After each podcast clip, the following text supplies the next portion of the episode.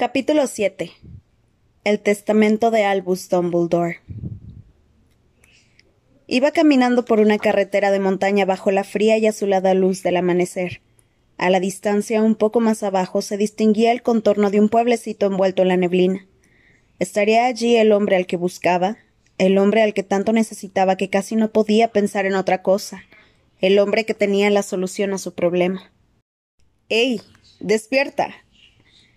Harry abrió los ojos. Volvía a encontrarse tumbado en la cama plegable de la sombría habitación de Ron en el desván de la madriguera. Todavía no había salido el sol y el cuarto estaba en penumbra. John dormía con la cabeza bajo una de sus diminutas alas. Harry notaba pinchazos en la cicatriz de la frente. Estabas hablando en sueños. ¿Ah, sí? Sí, de verdad. A cada rato decías Gregorovich, Gregorovich. Como Harry no llevaba puestas las gafas, veía el rostro de Ron un poco borroso. ¿Quién es Gregorovich? Ni idea, lo estabas diciendo tú, no yo. Pensativo, Harry se frotó la frente. Le parecía haber oído ese nombre antes, pero no sabía dónde. Creo que Voldemort lo está buscando. Uf, pobre hombre, se apiadó Ron. Harry ya estaba del todo despierto y se incorporó sin dejar de frotarse la cicatriz. Trató de recordar qué había visto con exactitud en el sueño, pero lo único que logró reconstruir fue un horizonte montañoso y el contorno de un pueblecito enclavado en un profundo valle. Me parece que está en el extranjero. ¿Quién? ¿Gregorovich? No, Voldemort. Y creo que se halla en algún país buscando a Gregorovich. No tenía aspecto de ser Gran Bretaña. ¿Insinúas que has vuelto a entrar en su mente? se preocupó Ron. No se lo digas a ni por favor, aunque no sé cómo pretende que deje de ver cosas en sueños.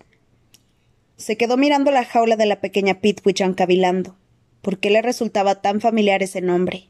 Gregorovich. Yo diría, comentó con lentitud, que tiene algo que ver con el Quidditch. Hay alguna relación, pero no sé. no sé cuál. ¿Con el Quidditch? se extrañó Ron. ¿Seguro que no estás pensando en, Gorgovich? ¿Quién has dicho? Dragomir Gorgovich, cazador. Lo traspasaron hace dos años al Chatley Cannons por una cifra astronómica. Tiene el récord de anotación en una sola temporada. No, no, no estaba pensando en Gorgovich. Yo también prefiero no pensar en él. Bueno, feliz cumpleaños. Vaya, es verdad. No me acordaba. Ya tengo diecisiete años. Harry tomó la varita mágica que estaba al lado de su cama plegable, apuntó al desordenado escritorio donde había dejado sus gafas y dijo Aquí o gafas. Aunque las tenía a solo un palmo, le produjo una gran satisfacción verlas volar hacia él, al menos hasta que una pastilla se le metió en un ojo. Vaya estilo, ¿eh? resopló Ron. Para celebrar que se le había desactivado el detector, Harry hizo volar por la habitación las cosas de Ron. Pitwichan despertó y empezó a revolotear muy agitada por la jaula. Harry también intentó atarse los cordones de las zapatillas deportivas mediante magia, aunque luego tardó varios minutos en desatar los nudos a mano. Luego, solo por probar, cambió el naranja de las túnicas de los carteles del Chotley Cannons de Ron por un azul intenso. Yo en tu lugar me subiría la cremallera a mano, le aconsejó Ron y se echó a reír cuando Harry bajó la vista rápidamente para comprobar si llevaba la bragueta desabrochada. Anda, toma tu regalo. Ábrelo aquí arriba para que no lo vea mi madre. ¿Es un libro? se extrañó Harry al tomar el paquete rectangular. Un cambio con respecto a la tradición, ¿no crees? No es un libro como otro cualquiera. Es una joya. Doce formas infalibles de hechizar a una bruja. Explica todo lo que hay que saber sobre las chicas.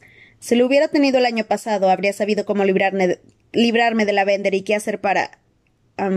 bueno, eh, a mí me lo regalaron Fred y George y he aprendido mucho con él. Te sorprenderá, ya lo verás, y no todos los trucos son a base de varita mágica. Cuando bajaron a la cocina encontraron un montón de regalos esperando encima de la mesa. Bill y Monsieur de la Cour estaban terminando de desayunar y la señora Weasley de pie charlaba con ellos mientras vigilaba lo que tenían en una sartén. Arthur me ha pedido que te felicite de su parte, Harry, dijo la mujer con una sonrisa de oreja a oreja. Ha tenido que ir temprano al trabajo, pero, pero volverá a la hora de la cena. Ese de, de allí encima es nuestro regalo. Harry se sentó, Tomó el paquete cuadrado que la madre de Ron había señalado y lo desenvolvió. Dentro había un reloj muy parecido al que los Weasley le habían regalado a Ron por su diecisiete cumpleaños. Era de oro y en lugar de manecillas tenía unas estrellas que giraban en la esfera. Es tradición regalar un reloj cuando un mago alcanza la mayoría de edad, explicó la señora Weasley mirando emocionada al chico sin apartarse de los fogones. Aunque ese no es nuevo como el de Ron, pues pertenecía a mi hermano Fabián, que no era muy cuidadoso con sus cosas, pero bueno, verás que está un poco abollado por la parte de atrás. No pudo terminar su discurso porque Harry se levantó y la abrazó. El muchacho intentó expresar así muchas cosas que nunca había dicho, y la señora Weasley debió de entenderlo porque cuando él la soltó, le dio unas palmaditas en la mejilla, haciendo un movimiento involuntario con la varita que provocó que un trozo de tocino saltara de la sartén y cayera al suelo. Feliz cumpleaños, Harry, exclamó Hermione al irrumpir en la cocina y puso su regalo en lo alto del montón. No es gran cosa, pero espero que te guste. ¿Y tú? ¿Qué le has regalado? le preguntó a Ron, que simuló no oírla. Vamos, abre el de Hermione, lo incitó Ron. Su amiga le había comprado un chivatoscopio. Los otros paquetes contenían una navaja de afeitar encantada, regalo de Billy Fleur. Ah, sí, con eso conseguirás el afeitado más suave que puedas imaginar, le aseguró Monsieur de la Cour. Pero debes decirte claramente lo que quieres, porque si no acabará más rapado de la cuenta. Bombones, regalo de los de la Cour, y una caja enorme con los últimos artículos de sortilegios Weasley, regalo de Freddy George. Harry, Ron y Hermione no se quedaron mucho rato en la mesa, ya que cuando Madame de la Cour, Flor y Gabriel bajaron a desayunar casi no cabían en la cocina. Dame eso, lo pondré con el resto del equipaje, dijo Hermione alegremente. Tomó los regalos de los brazos a Harry y los tres amigos volvieron al piso de arriba. Ya lo tengo casi todo preparado. Solo falta que el resto de tus calzoncillos salgan de la colada, Ron. Este se atragantó, pero el ruido que hizo fue interrumpido al abrirse una puerta del rellano del primer piso. ¿Puedes venir un momento, Harry? Era Ginny. Ron se detuvo en seco, pero Hermione lo sujetó por el codo y lo obligó a seguir caminando hacia la escalera. Nervioso, Harry entró en el dormitorio de, Ginny. Era la primera vez que visitaba esa habitación. Era pequeña, pero muy luminosa. En una pared había un gran póster del grupo mágico Las Brujas de Macbeth, y en otra una fotografía de Wenlock Jones, capitana del, del Holyhead Harpies, el equipo femenino de Quidditch. También había un escritorio situado hacia la ventana abierta que daba al huerto de árboles frutales, donde una vez Ginny y él habían jugado al Quidditch dos contra dos, con Ron y Hermione, y donde ya estaba montada la gran carpa blanca. La bandera dorada que la coronaba quedaba a la altura de la ventana. La chica miró a Harry a los ojos, respiró hondo y dijo Feliz cumpleaños. Ah. Gracias. Ginny lo miraba con fijeza, pero a él le costaba sostenerle la mirada. Era como mirar directamente una luz muy brillante. Qué vista tan bonita, murmuró señalando la ventana. Ella no le hizo caso y a Harry no le extrañó.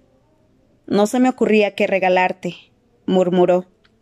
No hacía falta que me regalaras nada. Ella tampoco prestó atención a esa réplica y comentó Tenía que ser algo útil y no demasiado grande, de lo contrario no podrías llevártelo. Harry se aventuró a mirarla. No estaba llorando, esa era una de las cosas que más lo maravillaban de Ginny, que casi nunca lloraba. Él suponía que tener seis hermanos varones la había curtido. Ginny se le acercó un poco. Y entonces pensé que me gustaría regalarte algo que te ayudara a acordarte de mí por si. No sé, por si conoces a alguna vela cuando estés por ahí haciendo eso que tienes que hacer. Me temo que ahí fuera no voy a tener muchas ocasiones de ligar, la verdad. Eso era lo único que necesitaba oír susurró ella, y de pronto lo besó como nunca hasta entonces. Harry le devolvió el beso y sintió una felicidad que no podía compararse con nada, un bienestar mucho mayor que el producido por el whisky de fuego. Sintió que Ginny era lo único real que había en el mundo. Ginny, su contacto, una mano en su espalda y la otra en su largo y fragante cabello. De repente se abrió la puerta y ambos se separaron dando un respingo. Vaya, dijo Ron con tono significativo. Lo siento. Ron. Exclamó Hermione sin aliento detrás de él. Hubo unos momentos de embarazoso silencio hasta que Ginny dijo con voz monocorde. Bueno, feliz cumpleaños de todas formas, Harry. A Ron se le habían puesto rojas las orejas, y Hermione parecía nerviosa. A Harry le habría gustado cerrarles la puerta en las narices, pero era como si una fría corriente de aire hubiera entrado en la habitación y aquel magnífico instante se hubiera desvanecido como una pompa de jabón. Todas las razones que lo habían decidido a poner fin a su relación con Ginny y mantenerse alejado de ella parecían haberse colado en la habitación junto con Ron, y aquella feliz dicha lo abandonó. Miró a Ginny. Quería decirle algo, pero no sabía qué, y además ella se había dado la vuelta. Se preguntó si por una vez habría sucumbido al llanto. Delante de Ron no podía consolarla. Hasta luego. fue lo único que dijo y salió con sus dos amigos del dormitorio. Ron bajó resueltamente la escalera, cruzó la cocina todavía abarrotada y salió al patio. Harry llevaba el mismo paso que él, y Hermione iba detrás con cara de susto. Cuando llegó a la zona jardinada de la casa, donde acababan de cortar el césped y donde nadie podía oírlos, Ron se dio la vuelta y espetó. No habían terminado. ¿Qué pasa? ¿Por qué sigues enredándote con ella? No me estoy enredando con ella, se defendió Harry, y en ese momento Hermione los alcanzó. Ron. Pero éste levantó una mano para hacerla callar. Cuando terminaron, mi hermana se quedó hecha polvo. Yo también. Ya sabes por qué le propuse terminar, y no fue porque yo quisiera. Sí, pero si ahora empiezas a acercarte a ella, volverá a tener esperanza, sí, tu hermana no es una idiota, Ron. Sabe perfectamente que no puede ser. No espera que acabemos casándonos ni. Al decir eso, una vívida imagen se le formó en la mente. Ginny vestida de blanco, casándose con un desconocido alto y aborrecible. De pronto sintió vértigo y lo entendió. Ginny tenía ante sí un futuro libre y sin obstáculos, mientras que el suyo, más allá él solo veía a Voldemort. Si sigues besándote con mi hermana cada vez que se te presenta una oportunidad, no volverá a pasar, aseguró Harry con aspereza. Hacía un día radiante, pero él sintió como si el sol se hubiera escondido. ¿Está bien? Ron parecía entre resentido y avergonzado. Se balanceó adelante y atrás un par de veces y dijo Está bien. Sí. Ginny no procuró volver a verse a solas con Harry durante el resto del día al menos, y nada en su aspecto ni actitud hizo sospechar que en su dormitorio hubieran mantenido otra cosa que no fuera una conversación normal. Aun así la llegada de Charlie supuso un gran alivio para Harry. Al menos lo distrajo ver cómo la señora Weasley lo obligaba a sentarse en una silla, cómo levantaba admonitoriamente su varita mágica y anunciaba que se disponía a hacerle un corte de pelo apropiado a su hijo. Como en la cocina de la madriguera no había espacio suficiente para celebrar la cena de cumpleaños de Harry, y aún faltaban por llegar Charlie, Lupin, Tonks y Hagrid, juntaron varias mesas en el jardín. Fred y George hechizaron unos farolillos morados, todos con un gran diecisiete estampado, y los suspendieron sobre las mesas. Gracias a los cuidados de la señora Weasley, George ya tenía la herida curada, pero Harry todavía no se acostumbraba a ver el obscuro orificio que le había quedado en lugar de la oreja, pese a que los gemelos no paraban de hacer chistes con él. Hermione hizo aparecer unas serpentinas doradas de la punta de su varita mágica y las colgó con mucho arte encima de árboles y arbustos. ¡Qué bonito se ve! Alabó Ron cuando, con un último floreo de la varita, Hermione tiñó de dorado las hojas del manzano silvestre. Oh, eres un artista para estas cosas. Gracias, Ron, repuso ella complacida y un poco turbada. Harry, muy divertido, se dio la vuelta para que no vieran su expresión. Estaba segurísimo de que encontraría un capítulo dedicado a los cumplidos cuando tuviera tiempo de leer detenidamente su ejemplar de doce formas, formas infalibles de hechizar a una bruja. Entonces advirtió que Ginny lo miraba, y le sonrió, pero recordó la promesa hecha a Ron y rápidamente entabló conversación con Monsieur Delacour. Quítense, quítense. vociferó la señora Weasley y entró por la verja con un snitch del tamaño de una pelota de playa flotando delante de ella. Segundos más tarde, Harry comprendió que la snitch era su pastel de cumpleaños y que la señora Weasley la hacía flotar con la varita mágica para no arriesgarse a llevarla con las manos por aquel terreno tan irregular. Cuando el pastel se hubo posado por fin en medio de la mesa, Harry exclamó Es increíble, señora Weasley. Ah, va, no es nada, cielo repuso ella con cariño. Ron asomó la cabeza por detrás de su madre, le hizo una seña de aprobación con el pulgar a Harry y articuló con los labios. Bien. A las siete en punto ya habían llegado todos los invitados. Fred y George fueron a esperarlos al final del camino y, los acompañaron a, a casa. Para tan señalada ocasión, Hagrid se había puesto su mejor traje, marrón peludo y horrible. Lupin sonrió al estrecharle la mano, pero a Harry le pareció que no se veía muy contento. Qué raro. En cambio, Tonks, al lado de su marido, estaba sencillamente radiante. Feliz cumpleaños, Harry, lo felicitó la bruja abrazándolo con fuerza. Diecisiete, ¿eh? dijo Hagrid mientras tomaba la copa de vino del tamaño de un balde que le ofrecía Fred. Ya han pasado seis años desde el día que nos conocimos. ¿Te acuerdas, Harry? Vagamente, sonrió. ¿Verdad que echaste la puerta abajo, provocaste que a Dudley le saliera una cola de cerdo y me dijiste que yo era mago? No tengo buena memoria para los detalles, repuso Hagrid riendo. Ron, Hermione, ¿va todo bien? Muy bien, Hagrid, respondió la chica. ¿Y tú cómo estás? No puedo quejarme, un poco atareado porque tengo unos unicornios recién nacidos, ya los mostraré cuando vuelvan. Harry evitó la mirada de sus dos amigos mientras Hagrid rebuscaba en un bolsillo. Toma, Harry. No sabía qué regalarte, pero entonces me acordé de esto. Sacó un monedero ligeramente peludo que se cerraba tirando de un largo cordón que también servía para colgárselo al cuello. Es de piel de moque. Esconde lo que quieras dentro, porque solo puede sacarlo su propietario. No se ven muchos, la verdad. Gracias, Hagrid. De nada, de nada, replicó el hombretón, haciendo un ademán con una mano tan grande como la tapa de un cubo de basura. Mira, ahí está Charlie.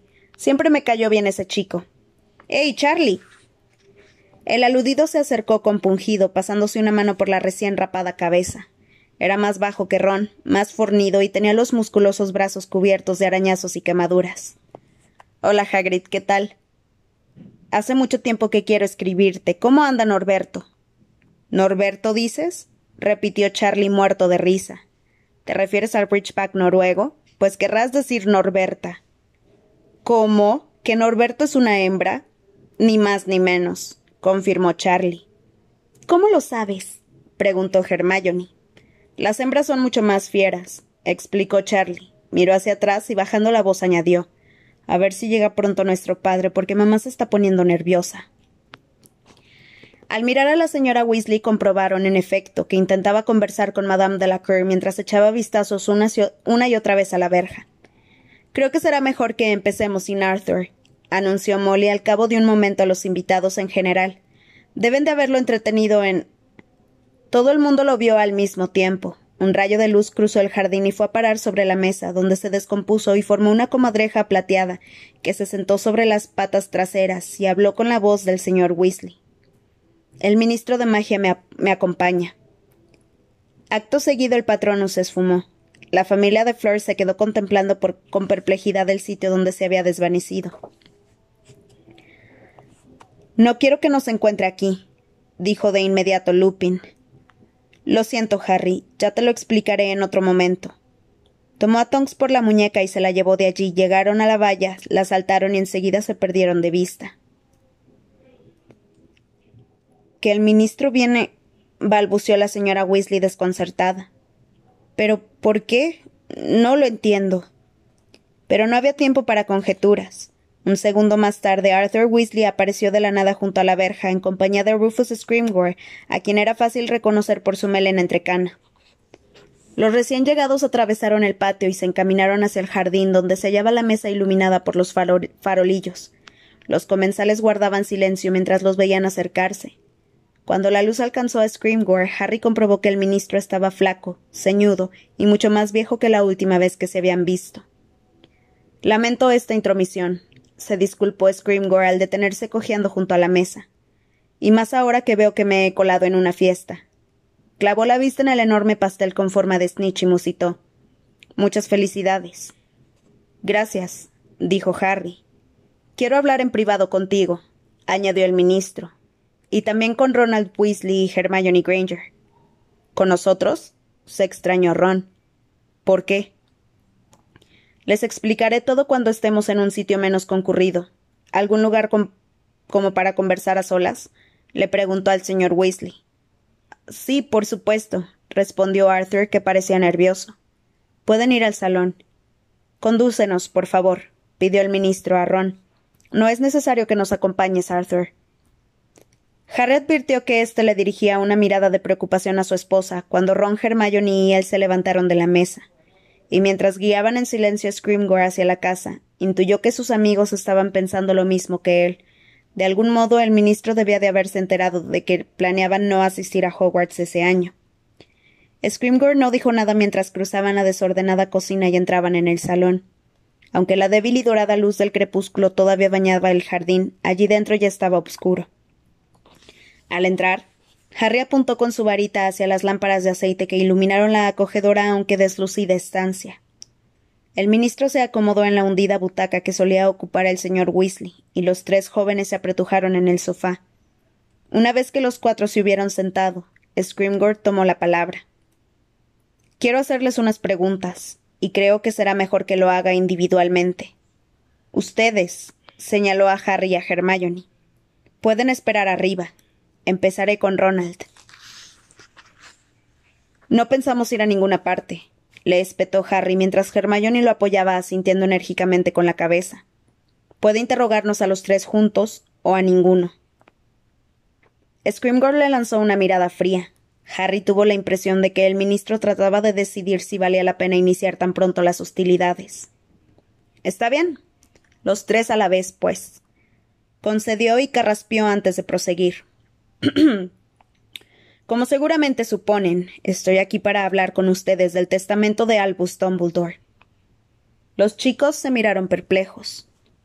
Vaya, les he dado una sorpresa. ¿He de deducir entonces que no sabían que Dumbledore les ha dejado algo en herencia? ¿A todos? preguntó Ron. ¿A Hermione y a mí también? Sí, a los. Pero Harry lo interrumpió. Dumbledore murió hace más de un mes. ¿Por qué han tardado tanto en entregarnos lo que nos legó? Eso es obvio, intervino Hermione. Querían examinarlo, pero no tenían derecho a hacerlo. Protestó, y le tembló un poco la voz. Tengo todo el derecho del mundo, se defendió Scrimgeour con menosprecio. El decreto para la confiscación justificable concede al Ministerio poderes para incautar el contenido de un testamento.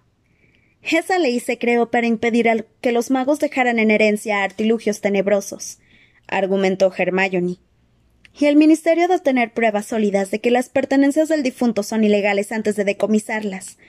¿Insinúa que creyó que Dumbledore intentaba legarnos algún objeto maldito?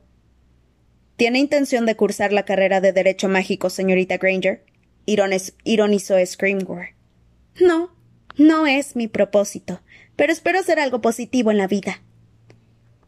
Ron se echó a reír, y Scrimgeour le lanzó un vistazo rápido, pero volvió a prestar atención a Harry, que le preguntaba ¿Y por qué ahora ha decidido darnos lo que nos pertenece?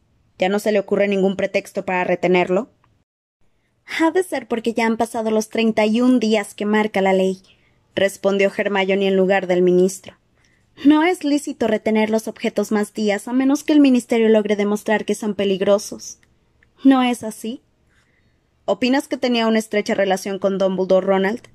preguntó Scrimgeour haciendo oídos sordos a la pregunta de Hermione.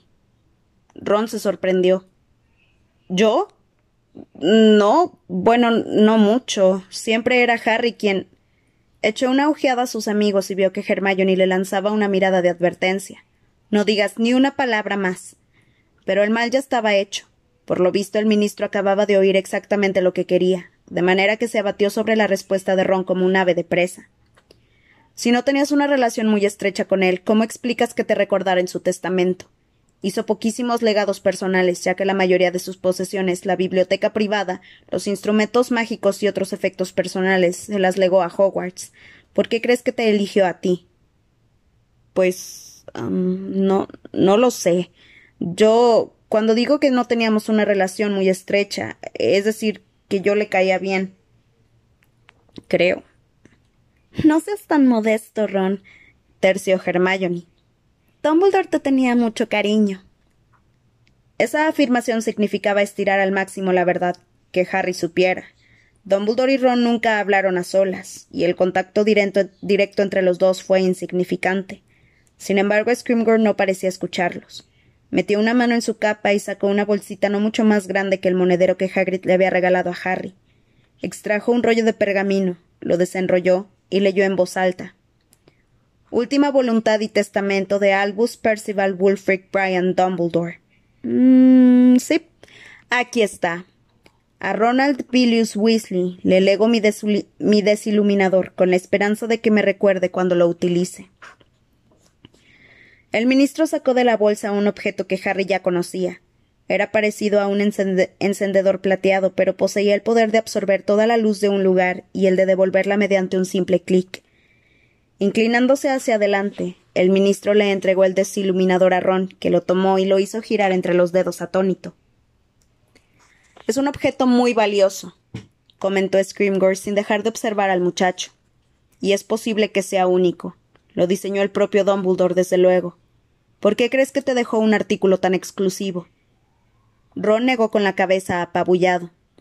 El antiguo director de Hogwarts tuvo a su cargo a miles de alumnos.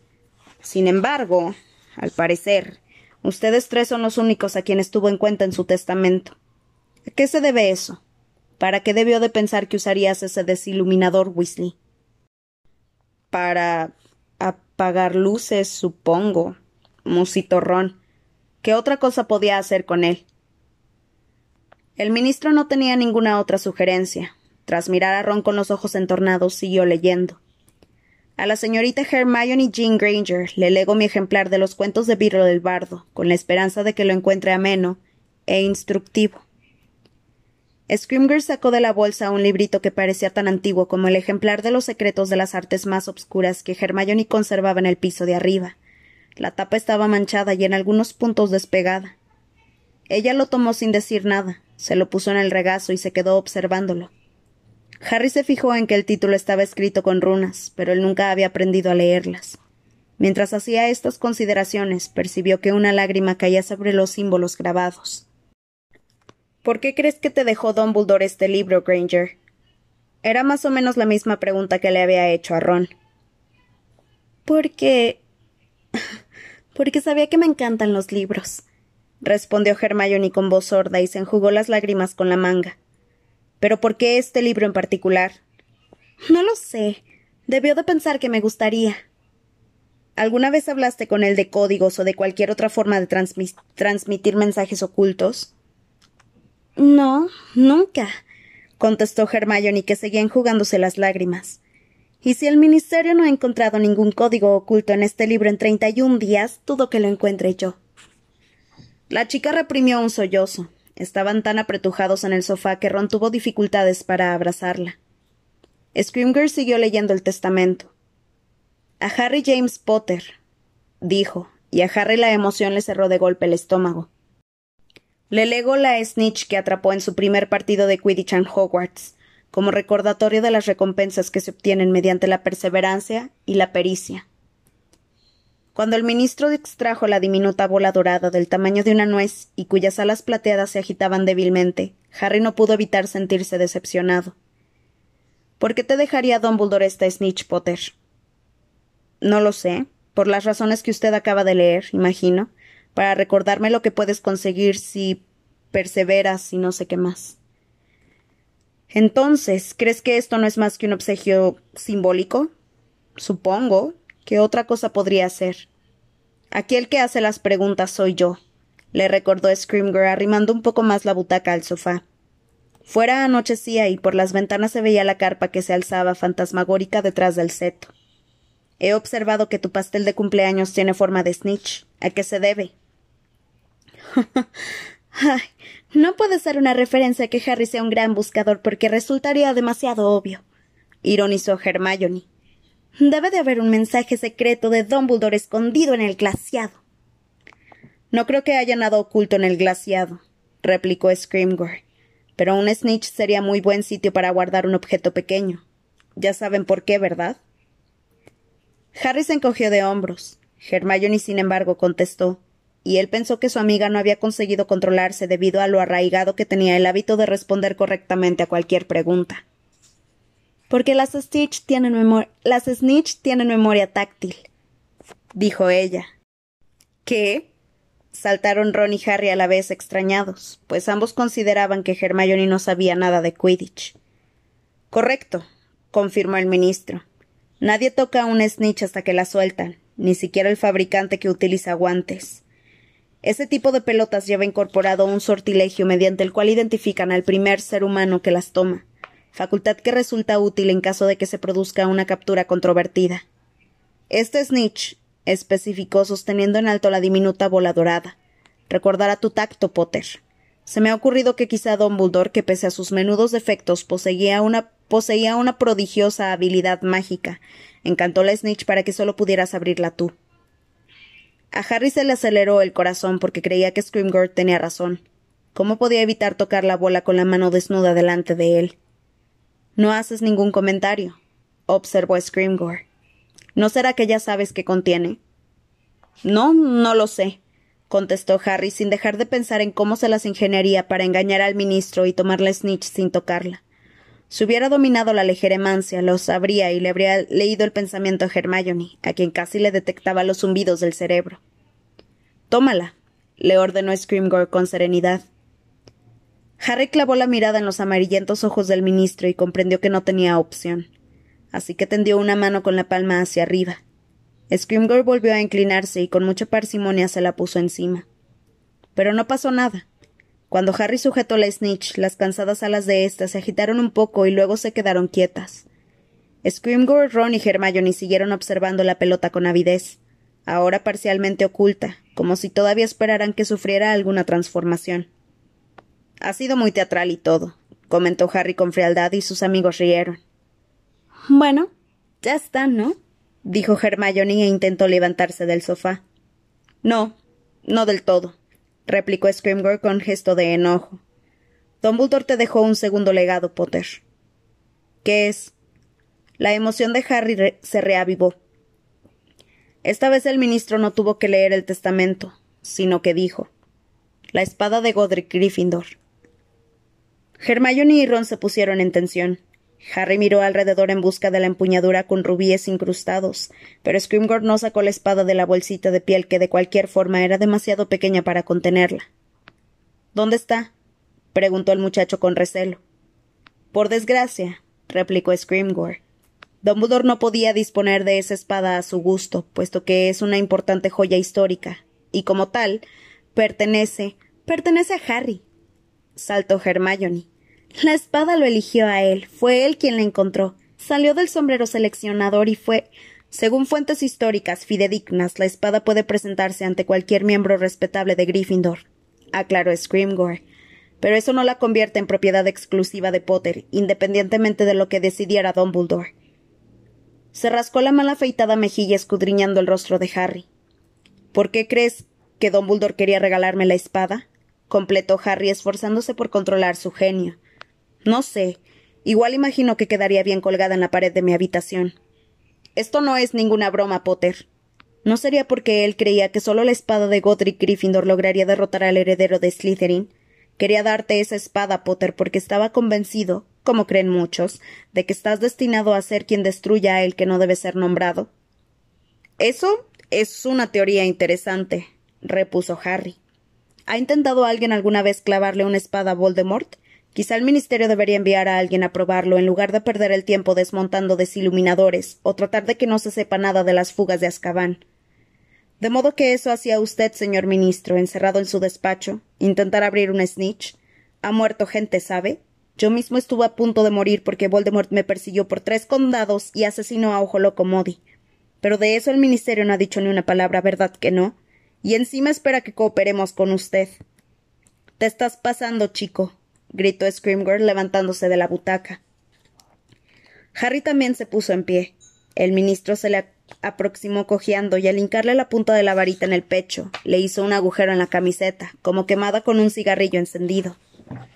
¡Ey! exclamó Ron levantándose a sí mismo y sacando su varita mágica. Pero Harry gritó Quieto, Ron.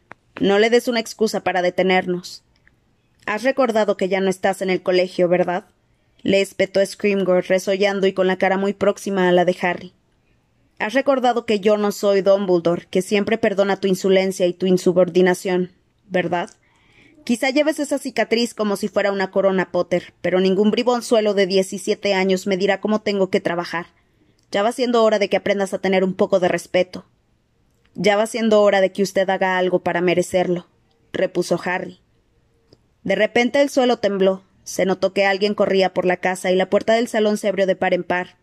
Eran los Weasley. Nos ha parecido oír balbuceó Arthur, alarmado al ver a Harry y el ministro con las narices tan juntas. Gritos, completó su esposa jadeando.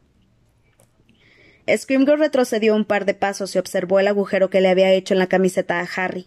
Dio la impresión de que lamentaba haber perdido los estribos. No pasa nada, gruñó. Lamento mucho tu actitud.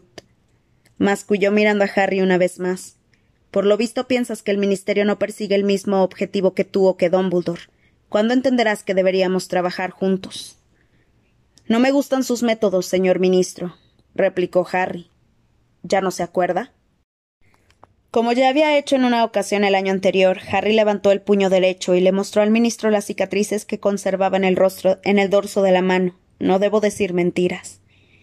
El semblante de Scrimgeour se endureció, y tras darse la vuelta sin decir palabra, salió cojeando de la habitación. La señora Weasley lo siguió. Harry la oyó detenerse en la puerta trasera. Al cabo de un minuto ella anunció. Se ha ido. ¿Qué quería? preguntó el padre de Ron, mirando a los tres amigos mientras su esposa volvía a toda prisa. Darnos lo que nos dejó en herencia Dumbledore, contestó Harry. Acaba de revelarnos el contenido del testamento. Fuera, en el jardín, los tres objetos que Scrimgeour había llevado a los chicos pasaron de mano en mano alrededor de la mesa. Todos prorrumpieron en exclamaciones de admiración ante el desiluminador y los cuentos de Virol el bardo, y lamentaron que Scrimgeour se hubiera negado a entregarle la espada a Harry. Sin embargo, nadie se explicaba por qué Dumbledore le había legado a Harry una vieja snitch. Mientras el señor Weasley examinaba el desiluminador por tercera o cuarta vez, su esposa dijo Harry, cielo, están todos muertos de hambre, pero no queríamos empezar sin ti. ¿Puedo ir sirviendo la cena? Comieron con prisas, y después, tras entonar a coro un rápido cumpleaños feliz y engullir cada uno su trozo de pastel, dieron por terminada la fiesta. Hagrid, que estaba invitado a la boda del día siguiente, pero cuya corpulencia le impedía dormir en la abarrotada madriguera, fue a montar una tienda en un campo cercano. Sube a la habitación de Ron cuando los demás se hayan acostado le susurró Harry a Hermione mientras ayudaban a la señora Weasley a dejar el jardín como estaba antes de la cena. Arriba, en la habitación del desván, Ron examinó su desiluminador, y Harry llenó el monedero de piel de moque. Lo que metió dentro no fueron monedas, sino los artículos que él consideraba más valiosos, aunque algunos parecieran inútiles. El mapa del merodeador, el fragmento del espejo encantado de Sirius y el guardapelo de R.A.B. Cerró el monedero tirando del cordón y se lo colgó al cuello. A continuación tomó la vieja snitch y se sentó a observar cómo aleteaba débilmente. Por fin Hermione llamó a la puerta y entró de puntillas. Mufliato, susurró la chica apuntando con la varita hacia la escalera. Creía que no aprobabas ese hechizo, comentó Ron. Los tiempos cambian. A ver, enséñame ese desiluminador. Ron no se hizo de rogar, lo sostuvo en alto ante sí y lo accionó. La única lámpara que habían encendido se apagó de inmediato. El caso es que podríamos haber conseguido lo mismo con el polvo peruano de obscuridad instantánea, observó Hermione. Entonces oyó un débil clic y la esfera de luz de la lámpara subió hasta el techo y volvió a iluminar la estancia. Ajá, pero funciona, exclamó Ron un poco a la defensiva. Y según dicen, lo inventó el propio Dumbledore. Ya lo sé, pero no creo que te nombrará en su testamento solo para que nos ayudes a apagar las luces. ¿Crees que él suponía que el ministerio confiscaría sus últimas voluntades y examinaría todo lo que nos legaba? preguntó Harry. Sí, sin duda, respondió Hermione. En el documento no podía aclararnos por qué nos lo dejaba, pero eso sigue sin justificar que no nos lo explicara en vida, completó la frase Ron. Eso es, ni más ni menos afirmó Hermione y se puso a hojear los cuentos de Virol el bardo. Si estas cosas son lo bastante importantes para dárnoslas ante las mismísimas narices del ministerio, lo lógico es que nos dijera por qué. A menos que creyera que era obvio, ¿no? Pues está claro que se equivocaba, concluyó Ron. Siempre dije que era un chiflado. Era muy inteligente, sí, estoy de acuerdo, pero estaba como un cencerro. Mira que dejarle a Harry una vieja snitch. ¿Qué demonios significa eso? No lo sé, admitió Hermione. Cuando Scrimger te obligó a tomarla, Harry, tuve la certeza de que pasaría algo. Sí, dijo Harry, y el pulso se le aceleró al levantar la snitch. Pero no iba a esforzarme mucho delante del ministerio, ¿no? ¿Qué insinúas? preguntó Hermione. Esta es la snitch que atrapé en mi primer partido de Quidditch, ¿no te acuerdas? Hermione puso cara de desconcierto. Ron, en cambio, dio un grito ahogado señalando alternativamente a su amigo y a la snitch hasta que recuperó el habla. Es la bola que casi te tragas. Exacto, confirmó Harry, y con el corazón acelerado se la llevó a los labios. Sin embargo, la pelota no se abrió. Harry sintió frustración, pero al apartar la esfera dorada de la boca, Hermione exclamó Letras. Han salido unas letras. Mira, mira. La sorpresa y la emoción estuvieron a punto de hacérsela soltar. Hermione tenía razón. Grabadas en la lisa superficie dorada, donde segundos antes no había nada, destacaban ahora cuatro palabras escritas con la pulcra y estilizada caligrafía de Dumbledore. Me abro al cierre. Apenas las hubo leído, las palabras se borraron. Me abro al cierre. ¿Qué querrá decir eso? Hermione y Ron negaron con la cabeza perplejos.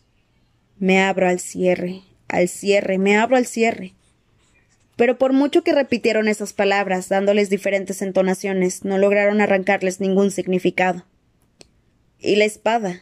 dijo Ron al fin, cuando ya habían abandonado sus intentos de adivinar el sentido de la inscripción. ¿Por qué querría Dumbledore que Harry tuviera la espada? ¿Y por qué no me lo dijo directamente? se preguntó Harry en voz baja. Estaba allí mismo, colgada en la pared de su despacho durante todas las charlas que mantuvimos el año pasado. Si quería que la tuviera yo, ¿por qué no me la dio entonces? Era como estar en un examen ante una pregunta que tendría que saber contestar, pero su cerebro funcionaba con angustiosa lentitud. ¿Acaso se le había escapado algún detalle de las largas conversaciones sostenidas con Dumbledore el año anterior? Debía conocer el significado de todo aquello, o tal vez Dumbledore confiaba en que lo entendiera. Y respecto a este libro, terció Hermione. Los cuentos de Beetle el bardo. Nunca había oído hablar de estos cuentos. ¿Que nunca has oído hablar de los cuentos de Beetle el bardo? repuso Ron con incredulidad. Estás bromeando, ¿verdad? No, lo digo en serio, exclamó Hermione sorprendida. ¿Tú los conoces? Pues claro. Alzando la cabeza, Harry salió de su ensimismamiento. El hecho de que Ron hubiera leído un libro que Hermione ni siquiera conocía no tenía precedentes. Ron, sin embargo, no entendía la, sorpresa de sus amigos. Caramba, pero si según dicen, todos los cuentos infantiles los escribió Beetle, ¿no? Por ejemplo, La fuente de la, de la buena fortuna, El mago y el caso saltarín, Babity Rabbity y su cepa cacareante. ¿Cómo dices? preguntó Hermione con una risita. ¿Cuál es el último título? Me están tomando el pelo, protestó Ron incrédulo. Tienen que haber oído hablar de Babity Rabbity. Sabes perfectamente que Harry y yo nos hemos criado con muggles, Ron, le recordó Hermione. A nosotros no nos contaban esos cuentos cuando éramos pequeños. Nos contaban Blancanieves y los siete enanos, la Cenicienta. ¿La Cenicienta? ¿Qué es eso? ¿Una enfermedad? preguntó Ron. Basta ya. Entonces, ¿son cuentos infantiles? Quiso saber Hermione, inclinándose de nuevo sobre las runas grabadas en la tapa del libro. Sí. Bueno, mira, al menos la gente asegura que todas esas historias las escribió Beetle. Yo no conozco las versiones originales. Pero. ¿por qué querría Dumbledore que yo lo leyera? En ese instante se oyó un crujido proveniente del piso de abajo. Debe de ser Charlie. Estará intentando que vuelvas a crecerle el pelo ahora que mi madre duerme dijo Ron inquieto. En fin, tendríamos que acostarnos, susurró Hermione. Mañana no podremos dormirnos. No, coincidió Ron. Un brutal triple asesinato cometido por la madre del novio estroparía un poco la boda. Yo apago la luz. Volvió a accionar el desiluminador y Hermione salió del dormitorio.